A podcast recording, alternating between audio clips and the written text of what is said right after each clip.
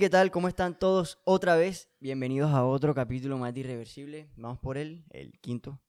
Quinto, exactamente. Eh, hemos estado en estos capítulos hablando sobre un tema muy, muy, muy interesante, al cual todos, a todos nos, nos habían hecho preguntas al respecto y ya vamos empezando a aclarar poco a poco y en este capítulo especialmente vamos a estar haciendo La tercera parte. la tercera parte de, este, de esta trilogía que viene sobre cómo es la vivienda en Canadá. Eh, más en específico vamos a estar hablando de cómo es, la, cómo es vivir solo, cómo es vivir en Solo. un departamento solo, con la soledad, con más nadie. Ujú. Eh, bueno, para los que eh, no sabían, Bruno eh, vive en un departamento solo desde más o menos ya dos años. Primero cuando él llegó aquí a la universidad a Kamloops, eh, vivía en un homestay, luego se mudó con su roommate. eh, ese formato se utiliza muchísimo aquí en las universidades también, que varios amigos se juntan y entre esos amigos este, pagan una casa, entre ellos rentan una casa que pagan entre varios con varios cuartos y pues ese es el... ese Se es el- comparten los gastos más que nada. se comparten los gastos, todo. Eh, bueno, me gustaría primero eh, empezar esta pequeña entrevista, ahora que estamos cambiando de roles. En el capítulo anterior tú me estabas haciendo preguntas a mí sobre cómo es vivir en una residencia. Eh, lo más básico, lo que a todo el mundo le interesa. Primero, ¿cómo encontraste el departamento? ¿Cómo lo conseguiste? ¿Fue a través de alguna plataforma en línea?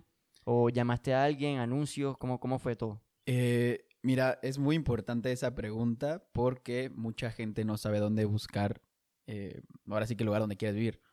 Pero hay varias plataformas que te ayudan, por ejemplo, Facebook es una, en Facebook puedes encontrar, Kijiji y bueno, esas ¿Qué son es las dos. Kijiji? Kijiji, ajá, espérame. ¿Qué es? que- O sea, quiero que, que- quiero que les Ah, bueno, primero qué es. De pronto eh, son no Facebook, saben. pero bueno, Facebook ya hay una parte donde buscas departamentos. Y Kijiji es una plataforma en la cual eh, hay muchas opciones.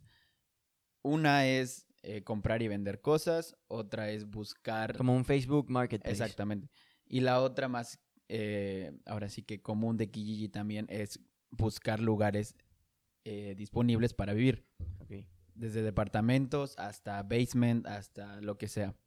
Entonces nosotros cuando estábamos en ese proceso del homestay, eh, nos empezamos a buscar porque vivimos en unos departamentos, tal, sin para no hacer el cuento largo, literalmente es muy buscas, muy, muy fácil, buscas departamento de un cuarto, departamento de dos cuartos, con un baño, amueblado, no, amuebla- amu- no amueblado, y te dan los precios, te desglosan súper bien qué, qué servicios te incluye y qué no te incluye. Entonces, es muy fácil encontrar un departamento si lo buscas. Hay veces que hay mucha mm, este, demanda, entonces está muy lleno todo.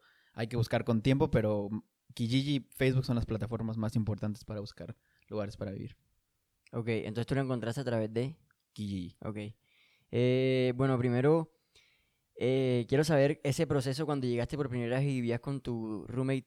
Cuéntame algunos tips de convivencia. Tips de convivencia para vivir con otra persona. Como es no lo mismo vivir con tu papá y tu mamá y tus hermanos en tu casa que Vivir con alguien más. con un amigo. o vivir con, o sea, solo, lo que sea.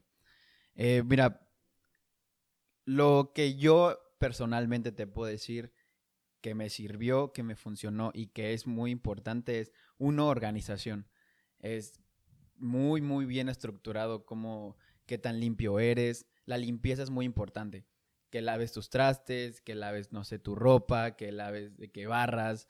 Al final de cuentas ya estás viviendo tú solo, ya es tu casa y no te gustaría entrar a tu lugar, a tu templo sagrado, por decirlo así, y que esté sucio, porque al final de cuentas, cuando tú llegas a un lugar y está sucio, está desorganizado, tú mismo te da como no, como que te afecta como esa energía, por decirlo así, ¿sí me entiendes?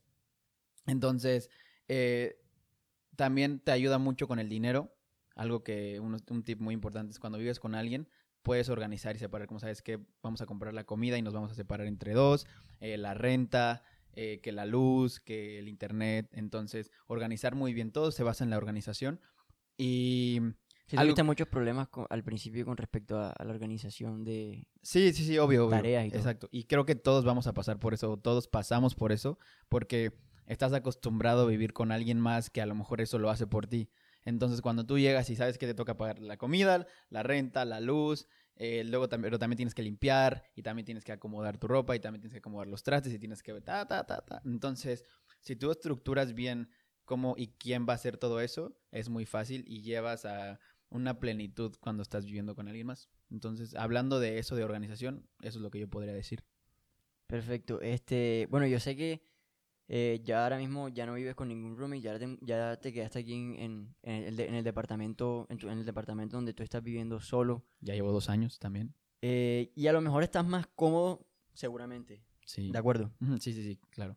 Estás mucho más cómodo, pero ¿cómo, desde el punto de vista de la soledad, cómo te pega la soledad? O sea, ese sentido de estar con alguien, compartir mucho tiempo con esa persona, con las personas con las que estás rodeada, crear ese ambiente de casa y ahora eres tú solo. Solito.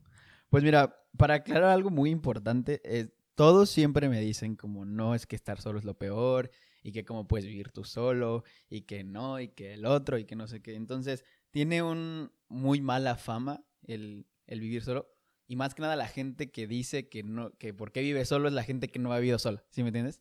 Entonces, yo lo que puedo decir es que al final de cuentas yo ya me acostumbré y es un muy buen lugar porque nosotros podemos encontrarnos muy profundamente en ese sentido cuando estamos solos.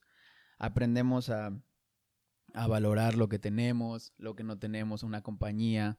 Y, y como todo termina siempre en ti, al final tienes un muy buen amigo en ese sentido porque al final cuando tú quieres hablar con alguien, hablas contigo. Y cuando empiezas a hablar contigo más y te empiezas a encontrar más, creces profundamente siempre. Entonces, esa mala fama que se le ha hecho de que no y que porque no, no extrañas, no lloras, claramente extraño. Claramente en mis principios este, yo lloré y hasta la fecha hay veces que yo lloro, que me pongo triste, que es depresivo, que te pero, pega. pero ya no me No pega. depresivo, no, no no, pero ya no, ya me, ya me pega de una manera como emotiva en el sentido de que ya yo estoy yo solo y hasta me pongo muy contento porque digo, yo que cuando me iba a esperar que a mis 21 años iba a estar viviendo yo solo, todo lo que he crecido, todo lo que he aprendido y, y no siempre es nostalgia realmente, porque como te, como te digo, aprendemos a convivir con nosotros, con lo que nos gusta, con lo que no nos gusta, ya sabes, como eh, no me gusta estar todo el tiempo haciendo esta tarea y, después haciendo otra cosa, sino aprendes a, a estructurar tu forma de vida, tu, tu rutina y al final te gusta. Y a mí me gusta mucho vivir solo. Yo prefiero vivir ahorita, o sea, yo ahorita ya me veo muy complicado viviendo con alguien, con Rumi, porque estoy tan acostumbrado ya a hacer mi tiempo, mi horario, mi espacio, mi rutina, mis actividades, que ya a lo mejor convivir con alguien más en ese sentido como lo hacía antes ya no me acoplaría porque ya, ya, literalmente ya acepté cómo es mi rutina, ¿me ¿Y entiendes? qué tal con tus papás? o Eh, sea, cuando, cuando vas a México de vacaciones, ¿cómo es te- complicado porque hay veces que no me creen cómo yo soy acá, porque es muy complicado. Es que también cuando uno vive solo, yo digo que se hace sus propias reglas. Uno tiene sus propias reglas de su casa. Entonces ya uno ya volver a, a estar otra vez con sus papás es ya otra vez estar al- bajo las las reglas reglas de, ellos, obvio, estás Y bajo su casa, bajo su... Te te los cables como que se te switchean ahí de que tú ya tienes tu ta, ta, ta, y tengo que hacer esto, Mi esto y esto. rutina diaria es esto, Ujú. hacer esto, esto y esto Y y, llegas esto. allá y es como, no, esto y el otro y el otro, y es complicado, pero me gusta porque al final de cuentas yo nada más los veo muy pocas veces al año. Obvio, obvio. Pero, pero lo que Entonces- me refiero es eso, que sí te pega como el... Sí, el el cambio cam- es súper drástico y, y sí me cuesta al principio, ya después otra vez me vuelvo a acoplar Mm. porque al final de cuentas ahí crecí, ahí, Mm. ahí me eduqué, ahí me desarrollé, entonces sigo teniendo como las bases de, de cómo... De tu casa. Exactamente, mil veces. Eh, cuéntame un poquito, ya ya me has dicho como que varias cosas a través de las cuales has crecido a eh, por medio de esta experiencia de vivir solo. Me gustaría también saber un poquito eh, de, apren- de aprendizajes externos, aprendizajes de tu vida, de tu vida externa, no solamente ahora de que, de que sí, has aprendido seguro a, a ser más organizado y toda esta cuestión. Háblame de, de, de los aprendizajes externos, cómo, cómo el hecho de vivir solo se ha manifestado externamente en tu vida, con las demás personas con las que has estado, con las personas con las que te relacionas, todo. Sí, muy buena pregunta. Y yo creo que el vivir solo, y te digo así, cuando digo vivir solo y que me toco acá el pecho, es de que realmente lo El siento. sentimiento. Sí, sí, sí. Pero es que yo me he replanteado mucho mis valores y mis metas y lo que quiero hacer, lo que no quiero hacer. Y desde un momento para acá me dio como ese cambio de, decidir realmente qué yo quiero ser en unos años, en un tiempo y qué me gustaría tener. Entonces me cambió mucho a poder valorar y más que nada valorar internamente quién soy y, y qué valgo, qué no valgo. Ahora ya veo muy superficial el, en las críticas. Prefiero estar bien conmigo mismo antes que estar bien con cualquier persona. O sea, Aprendes que tu bienestar es lo más importante. es más importante. ya no piensas en las demás personas, sino que piensas mucho más en ti, supongo. Obvio, sí. Y realmente entender que las circunstancias no nos definen, las personas no nos definen. Al final nosotros, nuestros valores, nos- lo que nosotros sentimos con nosotros mismos es lo que realmente nos va a ir definiendo en un año, en dos años, y es lo que nos va a llevar a ser exitosos de la forma económicamente, emocionalmente, cómo queremos crecer, es como nosotros nos queremos ver por dentro siempre, ¿sí me entiendes? Sí, totalmente. Entonces, me ha ayudado mucho porque ya ahorita soy mucho más estructurado. ¿Qué tengo que hacer? Como poner tú mis metas del día. Entonces, tengo que hacer esto, esto y el otro. Eh, ¿Qué tengo que hacer para mañana? ¿Qué tengo que hacer para la semana? Entonces, como que me aprendí a estructurar más que nada y ya eso llevado de la mano con una, una estructura emocional también. De hecho, sientes que, me, me imagino que sientes hasta que te va mejor en la universidad. sí, obvio. Las cuestiones de los, de los, de tus propios negocios. Sí, bueno, mucho más organizado Eh, todo. no quiero decir que, que yo soy perfecto y que tengo una estructura perfecta, pero sí me ha ayudado aprendido mucho. mucho. Poco a poco he aprendido a cómo estructurar mi día, porque si al final de cuentas, imagínate, yo vivo solo. Nadie me tiene que estar, nadie me está diciendo, y haz esto, y el otro. Si yo no quiero, si yo no quiero ir a la escuela, no voy. Si yo no quiero comer, yo no como. Sí, entonces, ahí es cuando tú defines y dices realmente, ¿qué quieres para ti?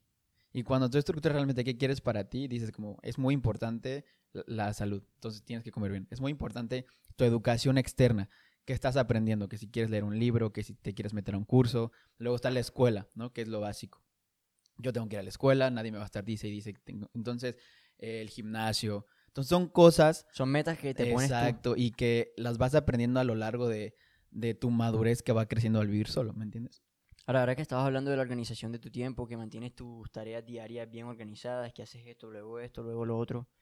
eh, cuéntame cómo organizas tu tiempo, cómo es tu día a día de- en cuanto a organización. ¿Qué haces para que no se te olvide nada de pronto, para que no se te escape? Por ejemplo, tú que eres, un, un pelado que le gusta como que eh, emprender negocios, emprender esto que otro, hacer esto a pequeña cosita acá, que leer, que ir al gimnasio. ¿qué tal? ¿Cómo, ¿Cómo organizas tu día para, para que te quede tiempo de hacer tantas cosas? Pues mira, técnicamente lo que yo hago, que a mí me ha servido, te digo, lo que yo he hecho poco a poco es lo que me ha ido funcionando y hasta ahorita sigo procesando porque me cuesta mucho, hay veces que no tengo tiempo o que digo como, pero no tengo tiempo porque malgasto mi tiempo, que es muy importante, Mm. como diría Daniel Javif, no es el, no importa, no, no es el tiempo que, no es que el tiempo te sobra, sino que malgastas el tiempo que tienes importante, muy, muy rico. Entonces, este, hay veces que pierdo mucho tiempo que en el celular, que haciendo nada, entonces al final me estoy yo reclamando de que, ay, es que no me dio tiempo para hacer esto y el otro y el otro, pero realmente perdí mucho tiempo.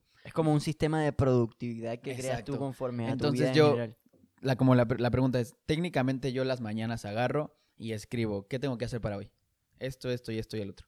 Entonces ya mediante las horas que yo lo voy planeando, ya sé que, bueno, en la mañana voy al gimnasio, después leo, después desayuno, después me voy a la escuela, después regreso, después como, después tal, tal, tal, tal. Entonces, Si te gusta organizar tu día así, literal, como hora Sí. por hora, sí, minuto sí, por de minuto. hecho eso lo apenas empecé porque me di cuenta que si yo nada más pongo qué tengo que hacer, pero no exactamente a qué hora lo tengo que hacer, nunca lo hago.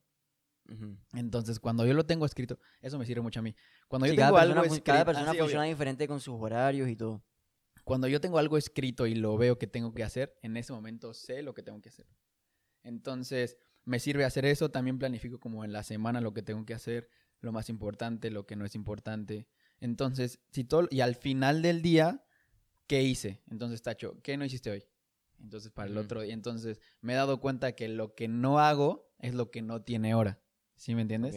Por eso trato de poner yo hora en todo. Que a lo mejor tú dices como, oye, que este güey que, o sea, ¿no? de que tiene todo súper estructurado y así súper perfeccionista, pero eso es lo que me sirve a mí y que a lo mejor te podría servir a ti, tú que me estás escuchando.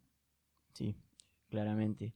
Eh, y, con- y ahora, ahora conforme a tu, a, tu, a tu mentalidad, ya otra vez volvemos a la parte interna, ya no tan Ok. externo, sino interno. Interno. Ajá.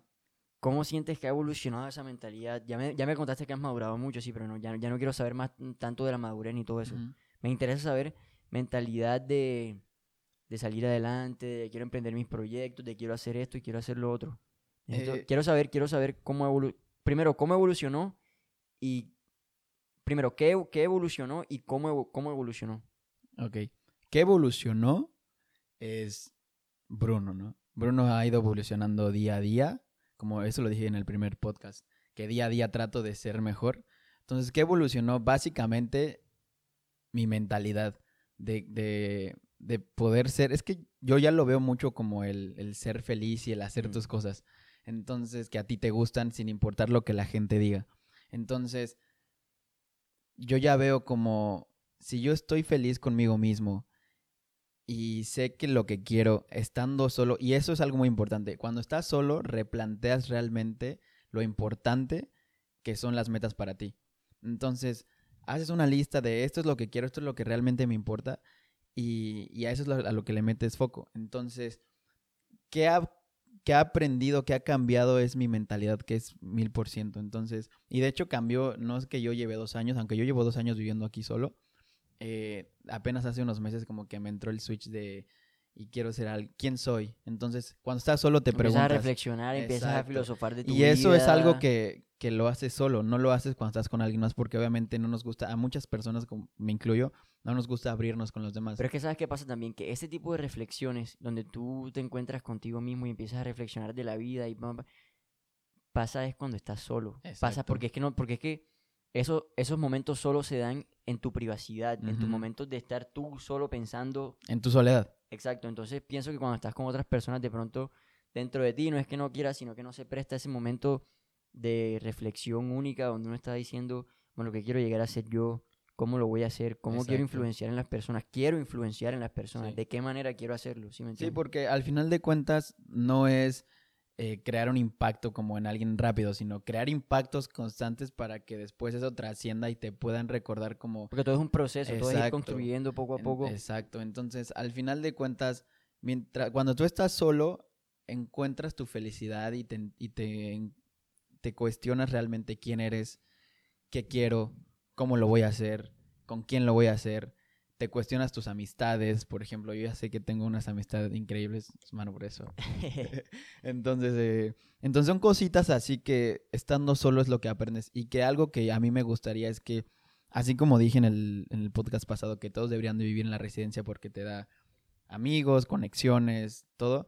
También deberías vivir solo en algún momento de tu vida porque te va a dar mucho, mucha fuerza, estructura, todo, todo, todo, todo. Entonces, y te, des- te, alejas de lo que realmente eras tú y de tus comodidades, que es algo que todos tenemos. No nos damos cuenta que estamos llenos de todo.